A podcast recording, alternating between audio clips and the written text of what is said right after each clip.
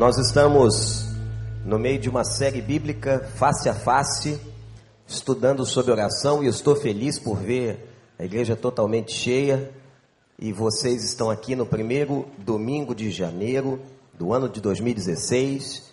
Estamos acompanhando esta série, essa série que também vai para o rádio.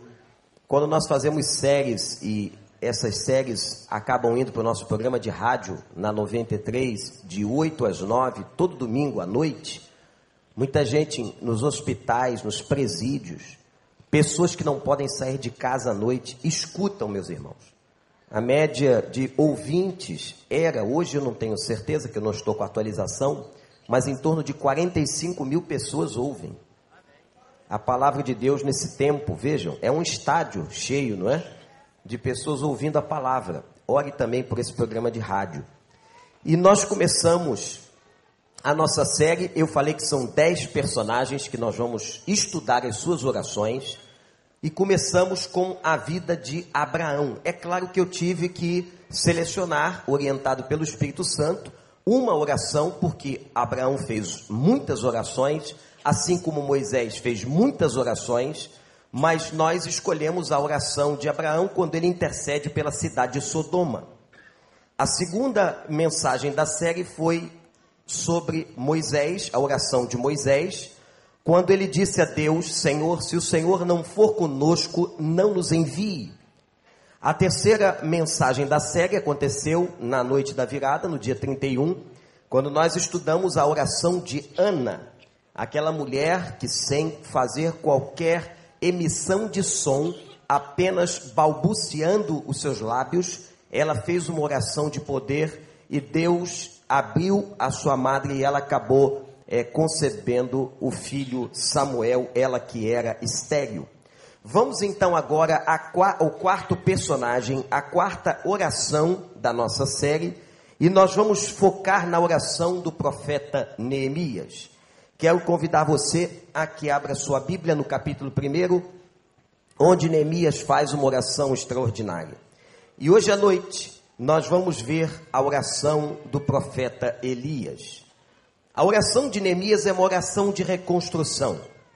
A oração de Elias eu estou chamando de uma oração de poder.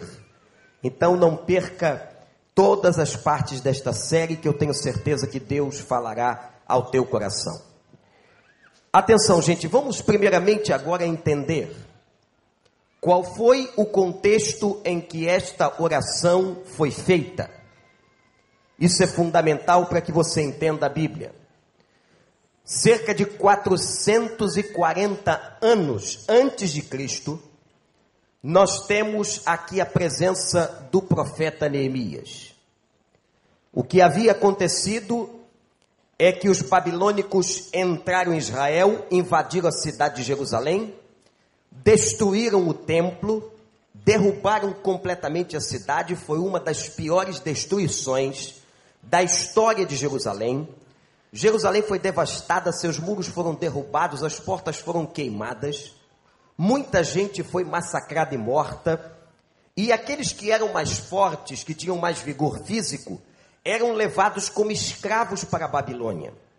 E dentre essas, esses personagens foi Neemias, ainda muito novo, e Deus lhe deu a graça e deu a bênção que Neemias foi parar na copa do palácio do rei.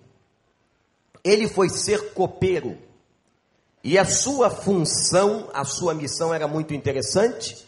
Ele deveria comer e beber tudo aquilo que o rei provaria, comeria, beberia, porque se houvesse um envenenamento, coisa muito comum naquela época, morreria o copeiro e não morreria o rei. Então a função de copeiro era muito importante. E para uma pessoa chegar a copeiro, era essa pessoa devia já de gozar uma certa intimidade e uma confiança do rei. A Bíblia não conta, mas certamente Neemias foi alguém que foi conquistando a confiança do rei e acabou como copeiro do palácio.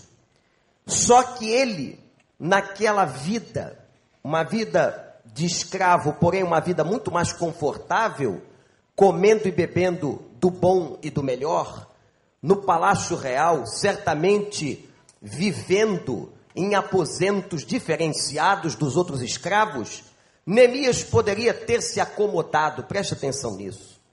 Neemias poderia ter deixado tudo como estava, mas ele se inquieta no coração, Deus lhe coloca um projeto na mente, Deus lhe coloca um sonho, e Neemias então vai efetivar este sonho, e é um sonho extraordinário a reconstrução da cidade de Jerusalém, a começar pelos muros. A cidade que estava completamente destruída. Mas vejam os irmãos, como é que pode um copeiro pensar em reconstruir uma nação? Como é que pode um copeiro pensar em reconstruir uma cidade por inteira? Somente, meus irmãos, isso era possível na mente e no coração de Neemias por causa de Deus. A presença de Deus. O texto diz no capítulo 1 que Neemias chorava e orava. Neemias clamava. Neemias se quebranta na presença de Deus. E mais uma vez, nós vamos ver uma oração em que um homem de Deus intercede pelo povo. Atenção, irmãos. Eu já lhe chamei atenção sobre isso. Nós somos muito egoístas na nossa natureza. Isso é do ser humano, é meu e é seu. Se nós não cuidarmos, nós não oramos por ninguém. Só oramos por nós. E o que a gente tem aprendido é que quando alguém se dedica à intercessão, a oração em favor de outro, não somente o outro é abençoado, mas aquele que intercede por a vida de alguém, o intercessor é ricamente abençoado por Deus. Abraão fez uma oração intercessória por Sodoma, Moisés fez uma oração intercessória pelo povo, pela continuidade da jornada no deserto até chegar em Canaã. E agora Neemias está fazendo uma outra oração intercessória. Presta atenção. De quatro orações que estudamos até aqui, três delas são intercessórias. Três delas, homens de Deus clamando pelo povo. E agora abra sua Bíblia, Neemias capítulo 1, a partir do verso 5. Está na íntegra a oração que esse homem fez. E diz o seguinte: Deus dos céus, Deus grande e temível, fiel à aliança e misericordioso com os que te amam e obedecem os teus mandamentos. Que os teus ouvidos estejam atentos e os teus olhos estejam abertos para a oração que o teu servo está fazendo. Diante de ti, de noite, em favor dos teus servos, o povo de Israel. Confessa os pecados que nós, os israelitas, temos cometido contra ti Sim, eu e meu povo temos pecado. Agimos de forma corrupta e vergonhosa contra ti. Não temos obedecido aos mandamentos, aos decretos e às leis que deste a teu servo Moisés. Lembra-te agora do que disseste a Moisés, teu servo: Se vocês forem infiéis, eu os espalharei entre as nações. Mas se voltarem para mim, obedecerem os meus mandamentos e os puserem em prática, mesmo que vocês estejam espalhados pelos lugares mais distantes debaixo do céu. De lá eu os reunirei e os trarei para o lugar que escolhi para estabelecer o meu nome. Estes são teus servos, teu povo. Tu os resgataste com o teu grande poder e com o teu braço forte. Senhor, que os teus ouvidos estejam atentos à oração deste teu servo e à oração dos teus servos, que têm prazer em temer o teu nome. Faze com que hoje Este teu servo seja bem-sucedido, concede-lhe a benevolência deste homem. E nesta época eu era o copeiro do rei. Que o rei nos abençoe. Não esse aqui, mas o do céu. Eu quero mostrar para você e vamos aprender juntos, gente, com a oração de Neemias, algumas lições importantíssimas que devem estar presentes numa vida de oração e no conteúdo da oração de uma pessoa. Quero mostrar a você alguns pontos deste conteúdo, fazendo uma análise exegética desta oração. Primeiro, Neemias sabia com quem ele falava. Versículo de número 5. Sabe qual é a expressão hebraica que está aí? Iavé Elohim. Iavé Elohim. Naquela época, os israelitas chamavam Deus de vários nomes. Por que é que Neemias escolhe a expressão Iavé Elohim? Porque esta expressão é uma expressão hebraica que, transliterada e traduzida para o português, significa Deus grande e temível. Neste momento, em que Israel vai cativo para a Babilônia, em que o povo estava sofrendo, irmãos, qual tinha sido o pecado principal deste povo? Qual tinha sido o motivo pelo qual Deus se desagradara tanto de Israel? Um pecado sobressai: é o pecado da idolatria. O que Neemias está fazendo aqui é diferenciar com quem ele está falando. Ele não está orando a um demiurgo, esta palavra significa Deus pequeno. Não está orando a um Deus falso, a um Deus babilônico, a um Deus pagão. Ele está orando a Iavé Elohim, ao Deus grande e temível. Louvado seja o nome do Senhor. Porque somente o Deus grande e temível podia solucionar o problema de uma nação destruída, completamente destruída. E ele diz ainda: Deus fiel à aliança. E Avé Elohim, Deus misericordioso. Quando ele fala do Deus misericordioso, ele faz um adendo interessantíssimo e diz assim: especialmente com os que te amam e obedecem. A Bíblia ensina que Deus tem misericórdia de quem Ele quer. A Bíblia mostra também que Deus tem misericórdia até do ímpio e do pagão. Deus tem misericórdia até de pessoas que não temem o seu nome. A gente não entende isso na nossa pequenez, na cabeça humana, nós queremos que a justiça seja feita a partir dos nossos parâmetros. Mas é impressionante como Deus tem misericórdia até daquele que não confia nele, que não crê nele. Mas o que eu quero chamar a sua atenção é o seguinte: a Bíblia diz que Deus é misericordioso, especialmente especialmente com aqueles que amam e obedecem os mandamentos do Senhor.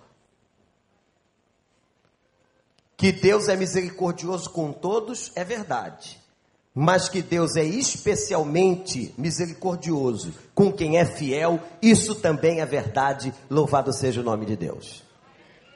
Se você, este ano de 2016, diante de Deus, amar a palavra do Senhor, amar de coração ao Senhor, obedecer aos mandamentos do Senhor, andar nos caminhos do Senhor, a misericórdia do Senhor se manifestará sobre tua vida de maneira muito especial. E foi assim que Neemias começou sua oração. Iavé Elohim, Deus grande e temível, Deus misericordioso, Deus fiel e Deus da aliança. Eu quero fazer uma pergunta ao irmão, à irmã. Olhe para o pastor. Quando você ora, você sabe com quem está falando? Você sabe a quem você está se dirigindo? Vamos confessar? Às vezes parece que não. Por causa da reza. Eu disse a você que a reza é uma repetição automática. Você é capaz, inclusive, de repetir palavras sem pensar na essência delas. Nós somos capazes de dizer frases inteiras sem que aquilo tenha significado no coração. Quando eu estou na presença de Deus, eu tenho que estar com todo o meu entendimento, com todo o meu coração, com toda a minha mente voltada para Deus e saber com quem eu estou falando. Nós estamos falando, quando estamos orando em nome de Jesus, com Yahvé Elohim. Com Deus grande e poderoso, fiel. E a Ele precisamos dedicar toda a nossa atenção e que caia por terra, meus irmãos, a partir de hoje na nossa vida, todo tipo de repetição e de frases sem sentido e de desatenção,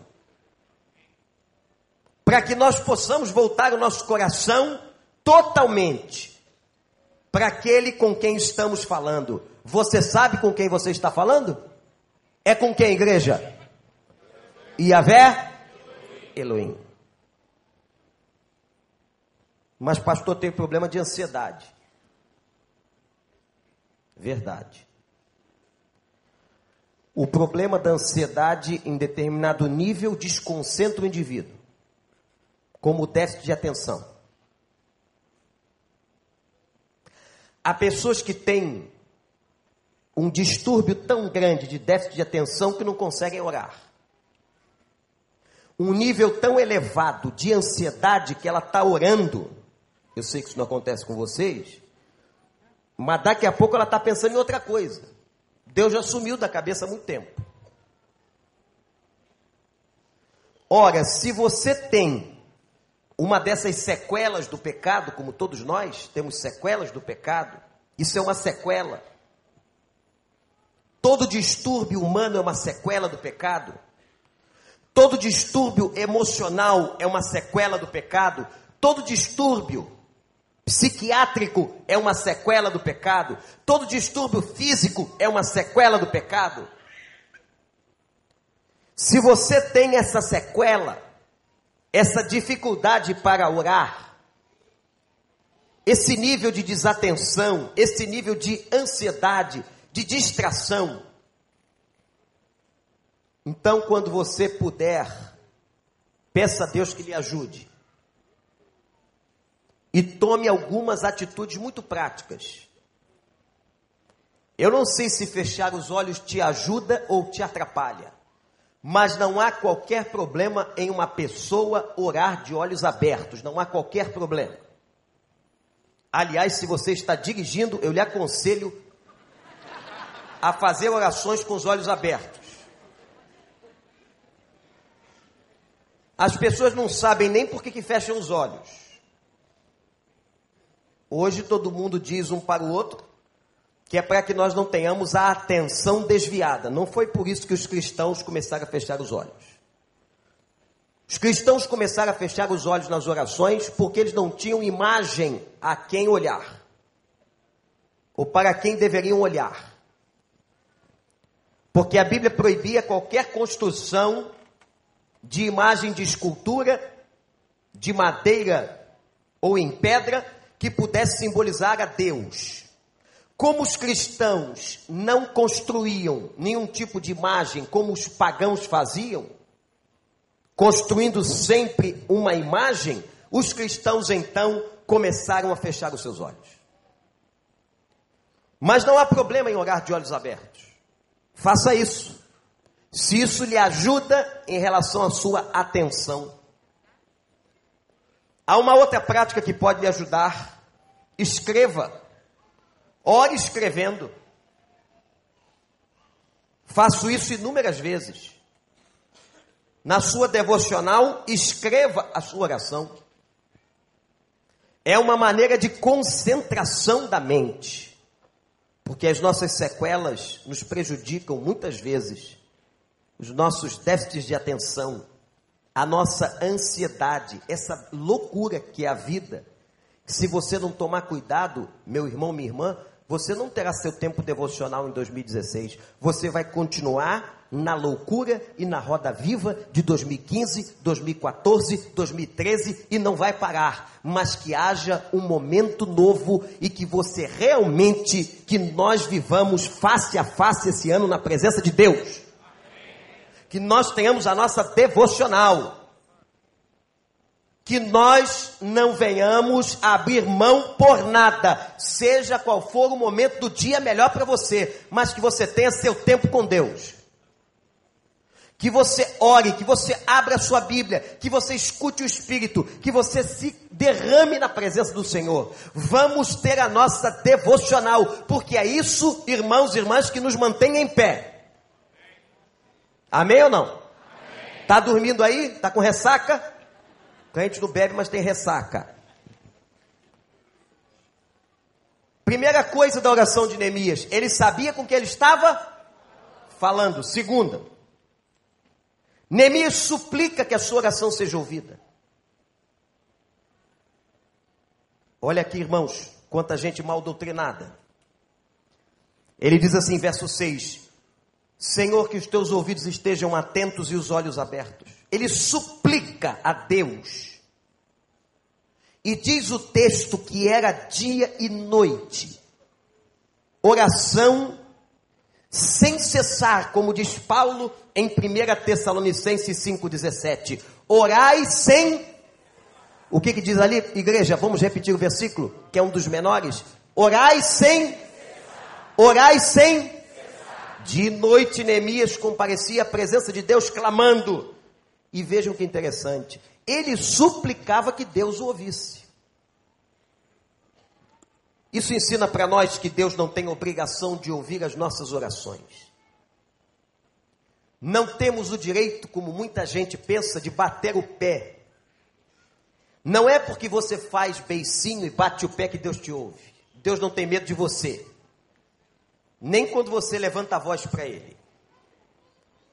Tem pessoas que acham se elas falarem com mais força, um vocabulário mais correto e gritar mais, Deus vai ouvir. Não. Porque Ana não emitiu um som para que Deus ouvisse a sua oração. Não é por aí. Deus não é obrigado, é por isso que nós não determinamos nada a Deus.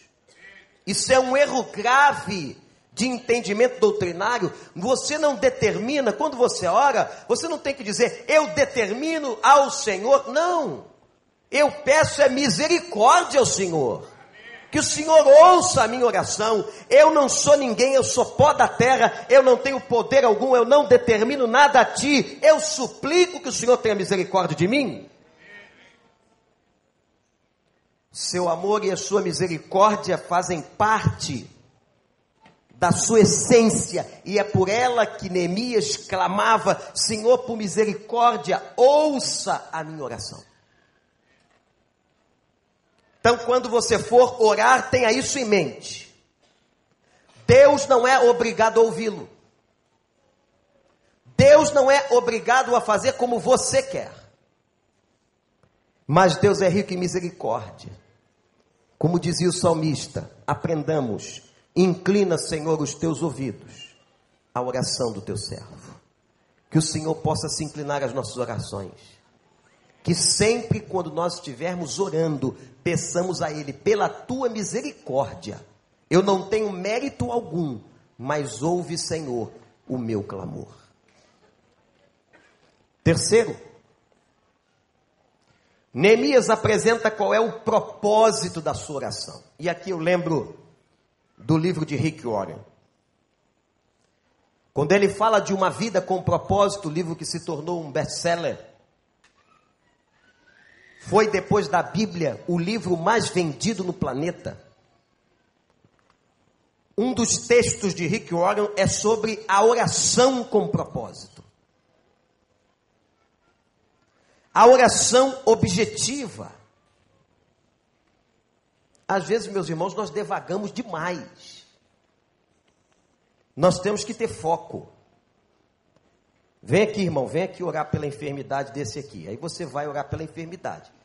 Aí naquele momento, está orando pela enfermidade, você pede pela presidência da República, pelo Senado Federal, pela vizinhança. Vamos focar agora. Vai ter hora que você tem que orar pelo presidente da República, pelo Senado Federal, por qualquer lugar, pela vizinhança. Mas agora é foco. Nós temos que focar. Qual era o foco, o propósito específico da oração de Neemias? era a vida do povo de Israel para que Deus restaurasse aquele povo e reconstruísse os muros de Jerusalém. Havia um propósito. Versículo 6 está o propósito de Neemias. Olhe para a sua Bíblia. Em favor dos teus servos, os filhos de Israel. Em favor dos teus servos, os filhos de Israel Orar com propósito, orar intercessoriamente, orar pelos filhos de Israel, isto é, orar também pelos crentes, os crentes precisam de oração. Orar pelos irmãos que estão em grande sofrimento e tribulação nas mais diferentes partes do mundo. Neemias orava de maneira proposital. Estão aprendendo, irmãos, coração de Neemias? Sim ou não? Então vamos fazer uma revisão. Qual foi a primeira coisa que nós aprendemos sobre a oração de Neemias? Neemias sabia com quem? Neemias sabia com quem? Segundo, Neemias suplica para que Deus ouça a sua oração. Terceiro, Neemias apresenta o propósito, o foco Seja focado quando você ora. Quarto, Neemias confessa pecados. Observe os versos 6 e 7 do texto do profeta. Confessa os pecados que temos cometido, ele se inclui, eu e a casa de meu pai pecamos. Neemias se sentia, irmãos e irmãs, responsável pelo sofrimento de Israel. E Neemias passa a dar nome aos pecados. Isso é interessante, olhe para a sua Bíblia. Versículos 6 e 7. Ele denuncia três pecados que ele tinha cometido com o povo. O primeiro, olha que vergonha: corrupção. Está aí nós agimos corruptamente. Isto é, nós corrompemos a tua palavra, os teus desígnios.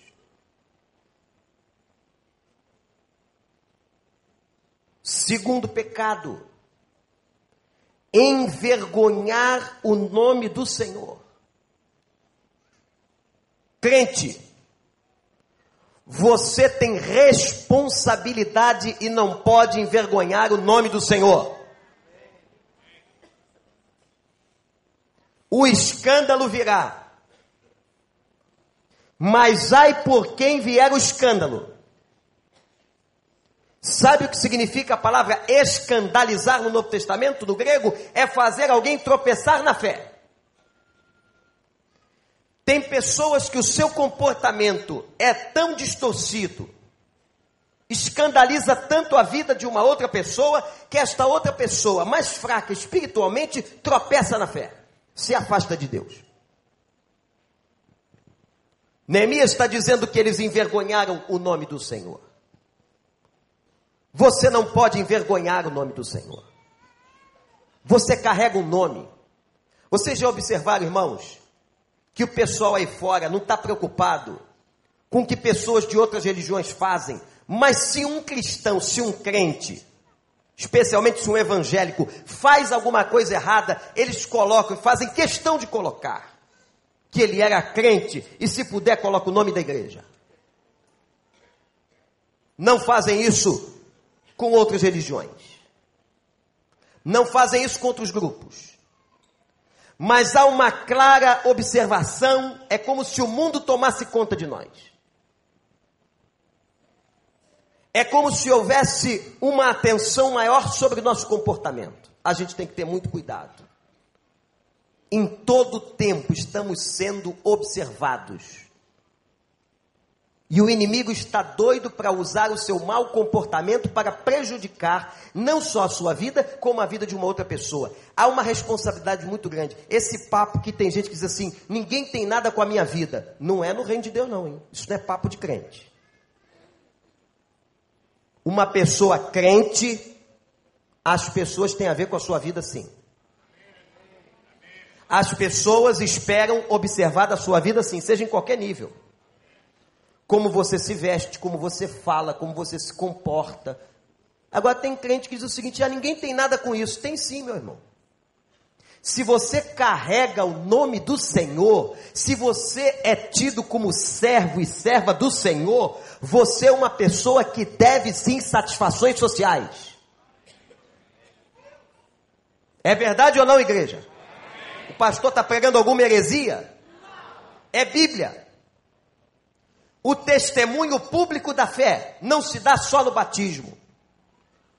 Paulo diz: por causa da consciência dos mais fracos, não façam determinadas coisas. Às vezes são coisas que não te fazem mal algum e que você sabe que não te fará mal, mas por amor ao outro mais fraco na fé, você não deve fazer. E ele usa o exemplo de comer carne. Ele diz assim: se comer carne escandaliza ou faz o teu irmão tropeçar da fé, não coma por amor a ele. Veja como nós temos responsabilidade. Com a roupa que vestimos, com a palavra que dizemos, da forma que nos comportamos. Se é crente, deve satisfação ao mundo, sim através do comportamento de Cristo Jesus, o nosso Senhor. Você está de acordo? Agora, se você acha que a sua vida ninguém tem nada com isso, você está no lugar errado. Não pode estar no meio do Evangelho.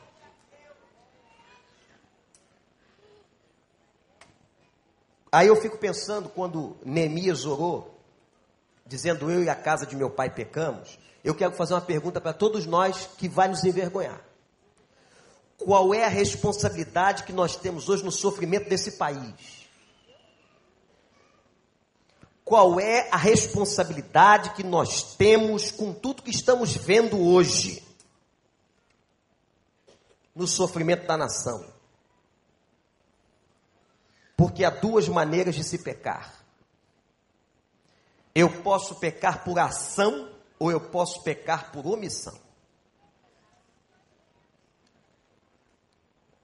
Talvez o maior pecado da igreja hoje seja o pecado da omissão.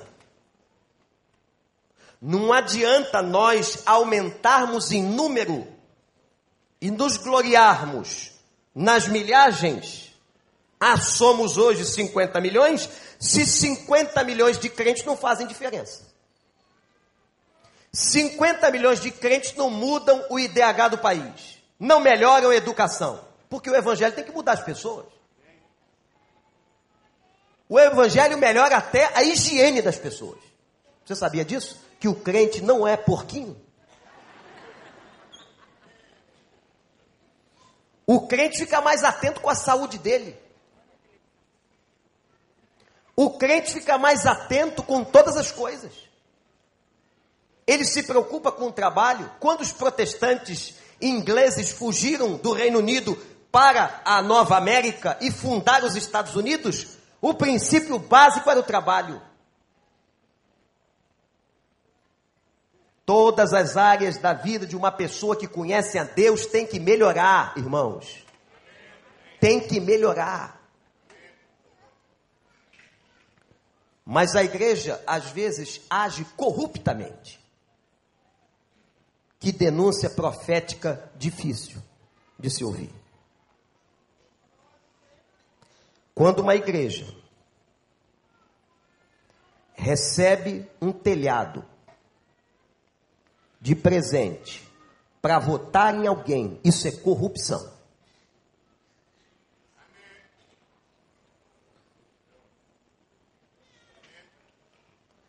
A igreja está se corrompendo.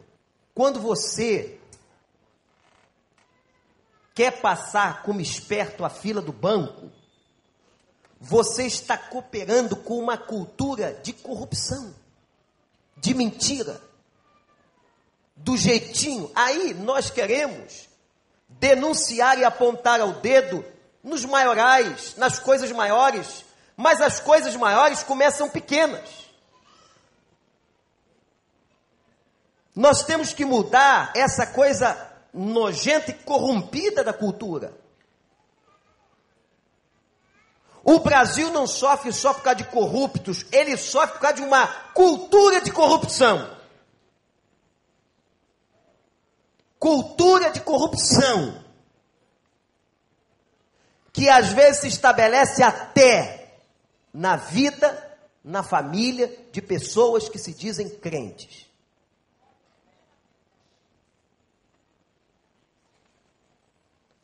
A igreja envergonha o nome do Senhor, a igreja age corruptamente, a igreja desobedece, a igreja omite a sua ação.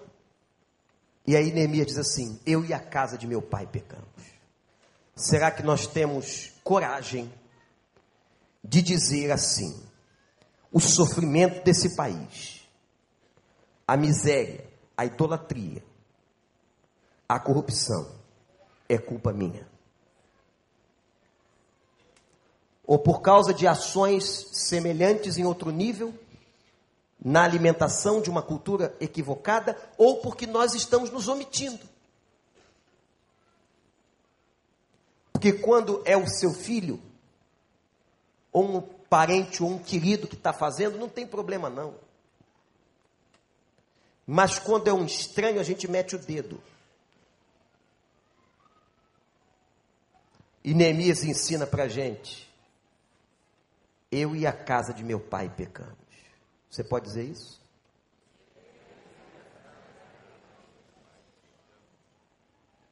Que coisa séria. Eu e a casa de meu pai. O país não chegou onde chegou a não ser por uma história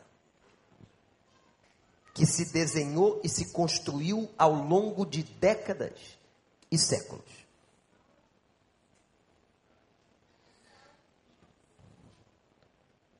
O quinto ponto da oração de Neemias. Neemias lembra a Deus as promessas que ele fez. Verso 8 ele diz: Senhor aos infiéis, o Senhor disse que espalharia. Verso 9: Aos que forem fiéis, o Senhor os ajuntaria. O texto demonstra que há uma bênção de unidade sobre os que são fiéis. Olha que interessante. Gente infiel está sempre brigando. Gente infiel está sempre criando dissensão, partidarismo, confusão, desunião. Agora, gente que é fiel a Deus e obedece a Deus, Deus abençoa com a bênção da unidade. Neemias sabe para que Deus reconstruísse Israel, era necessário unidade. E eu posso dizer isso aqui, irmãos, com toda convicção: um dos maiores pecados evangélicos nessa nação chama-se desunião. O povo desunido, esse tal de povo evangélico. O que nós temos de facções, denominações, brigas e confusões. Ah, pastor, e aquela religião? Eu não estou querendo olhar para as outras. Eu estou falando de nós. Se não houver unidade, não haverá avivamento. Se não houver unidade, nós não experimentaremos aquilo que Deus tem para nós. Há promessas de Deus para aqueles que vivem em união. Ó, quão bom e quão suave que os irmãos vivam em união. É como óleo precioso que desce sobre a barba de Arão.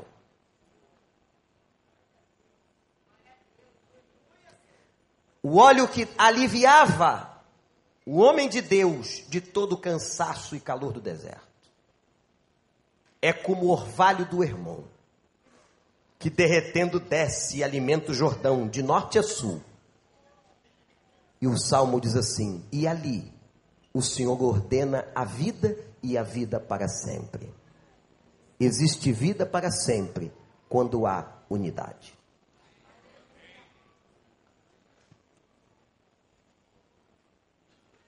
Outro aspecto da oração de Neemias. O sexto. Neemias revela que tinha mais gente orando. Percebeu? Versículo 11. Senhor, houve oração do teu servo e dos teus servos. Gente, que coisa maravilhosa. Ele talvez nem soubesse o nome das pessoas, mas o que ele sabia é que tinha gente orando. Alguns nomes eu sei aqui, mas eu sei que tem muita gente orando e é por isso que essa igreja está em pé. Uma família só fica em pé, uma igreja só fica em pé porque tem gente orando. Um pastor só fica em pé porque tem gente orando. Eu só estou pregando aqui porque tem gente orando por mim.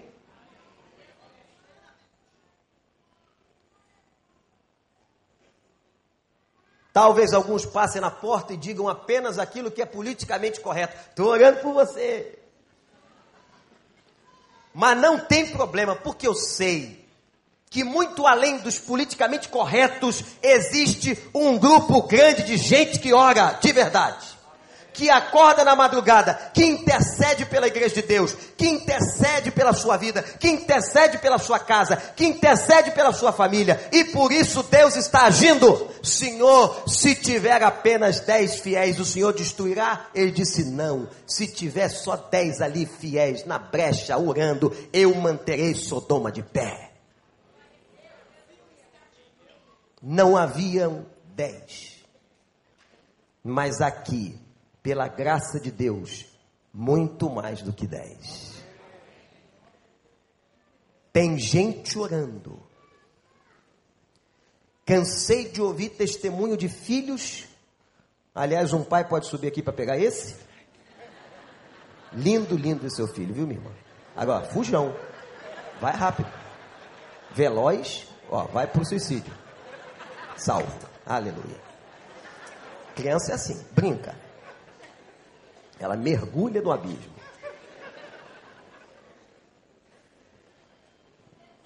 Muitas pessoas estão orando pela tua vida. Ouvi muitos filhos dizendo: Eu estou aqui porque minha mãe orava por mim. Minha mãe tinha um joelho calejado de oração. Meu pai intercedeu por mim. Meu pai morreu clamando por mim. E a oração que Deus ouve é a oração daquele que é simples, mas que é sincero, que está na presença do Senhor face a face. Olha, se você não respeita, respeita essa gente. Tem umas pessoas aqui na igreja que quando eu passo por elas, eu tenho uma profunda reverência. Porque é como disse o povo naquela época: vai ali um homem de Deus. Vai ali uma mulher de Deus. Não brinca com essa gente, não. E sequer fale delas. Porque falar de gente séria de oração é perigoso, pode dar nó na língua. Alie-se a elas.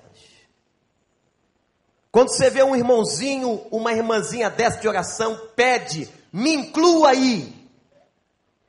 Me inclua. Eu conheço alguns pastores que têm cadernos de oração por outros pastores. Eu sempre peço, me inclua aí. Me coloque aí, meu irmão. Porque eu sei que nós só estaremos em pé se for através da oração. E dessa unidade de um povo que luta e que ora. E essa luta não é guerreada por um só. O que que Jesus disse? Uma casa dividida não subsiste.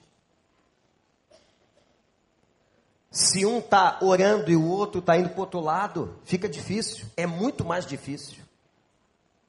Mas se dois concordarem na mesma coisa, olha que coisa linda diz a palavra, eu os ouvirei. É preciso que você se alinhe com gente que ora. Último. Vamos recapitular? Vamos ver se você se lembra. Primeira coisa, Neemias sabia com quem ele estava falando. Segundo, Neemias suplica para que Deus o ouça. Deus tem obrigação de te ouvir? Não. Terceiro, Neemias tinha uma oração com propósito. Quarto, Neemias confessa pecados. Eu e a casa de meu pai pecamos. Quinto, Neemias lembra de quê? Das promessas de Deus. Qual era a essência das promessas? Se nós formos desobedientes, o Senhor nos espalhará. Mas se nós formos fiéis e ouvirmos a tua voz, o Senhor nos ajuntará.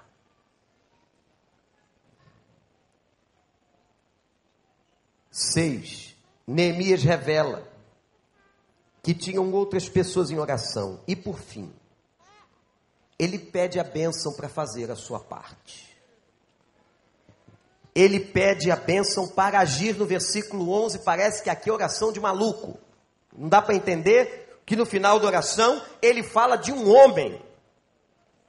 Que eu seja bem sucedido perante este homem. Qual era o objetivo de Neemias, irmãos?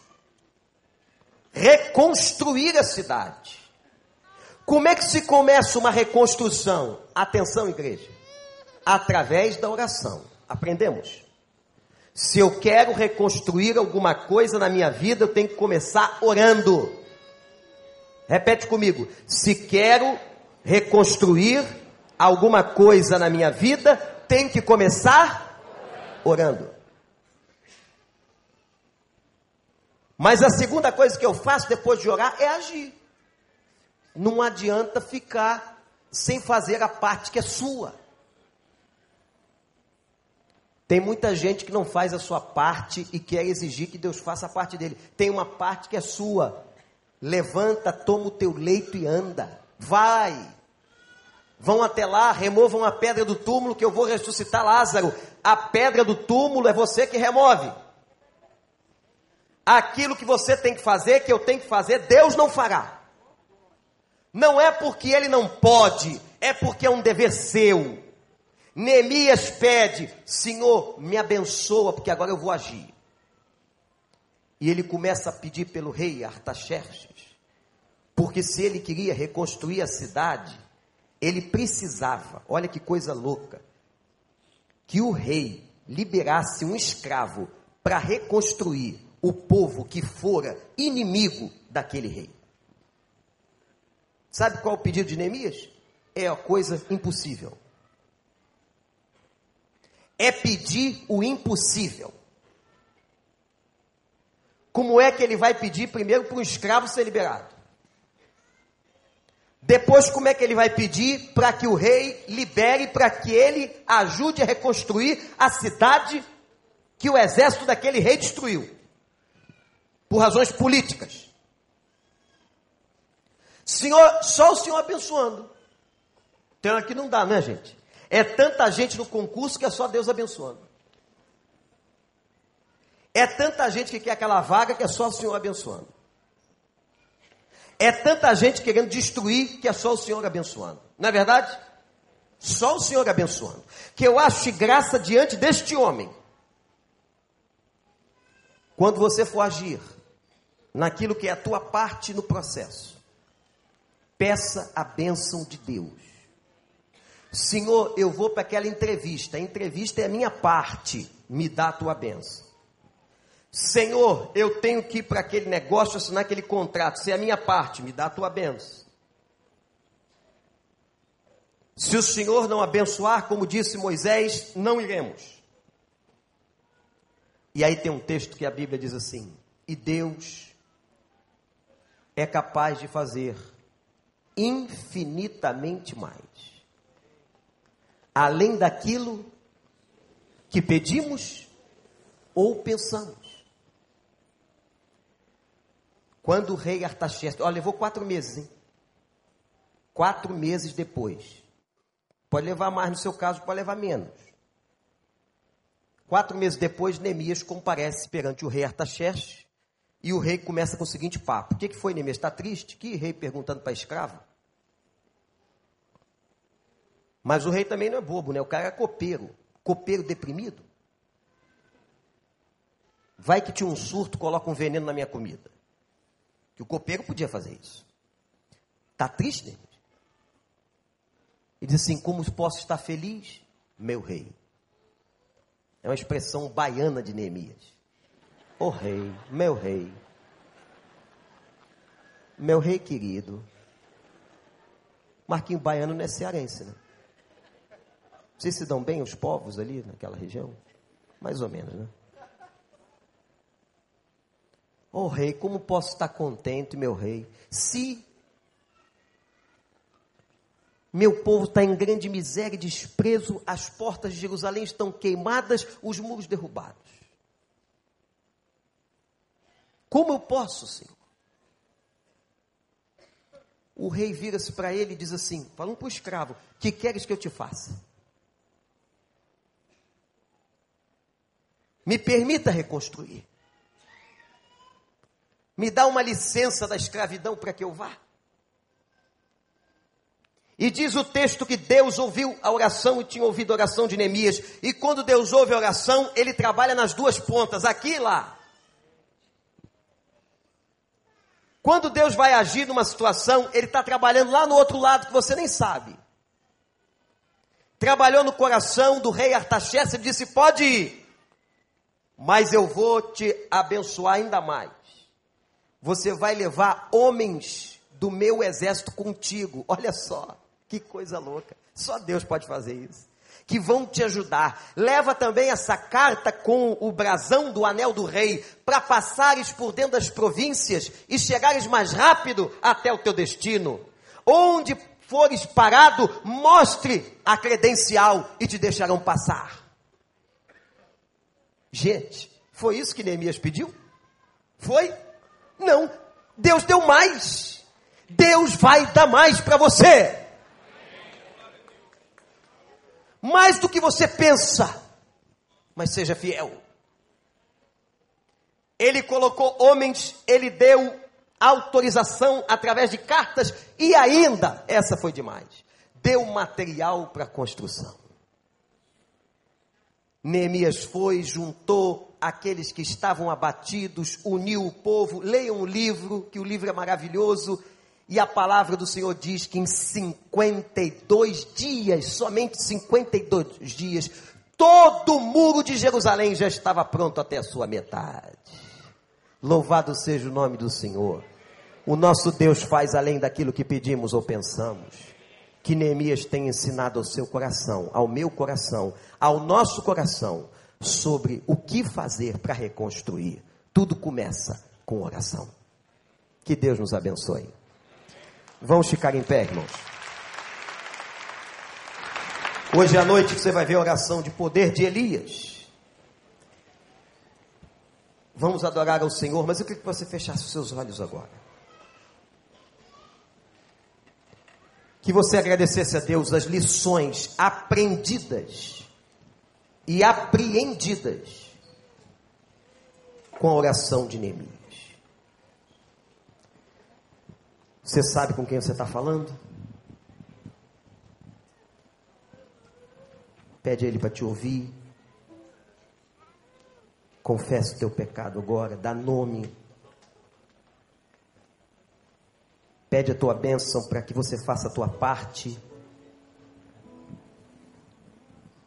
Pede a Deus unidade.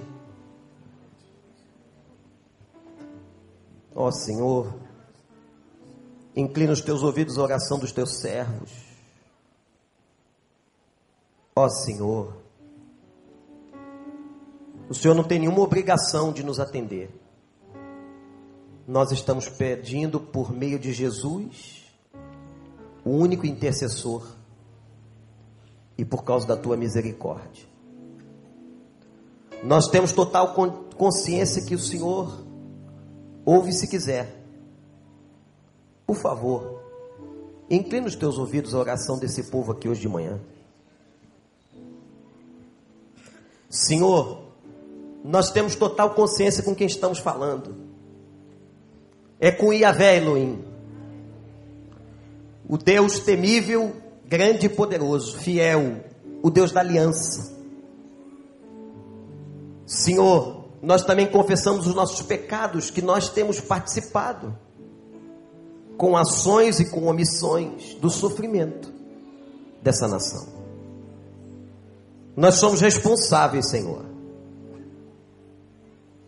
Nós temos cometido pecados e como Neemias confessou a corrupção, o mau testemunho, nós também confessamos os nossos que são semelhantes.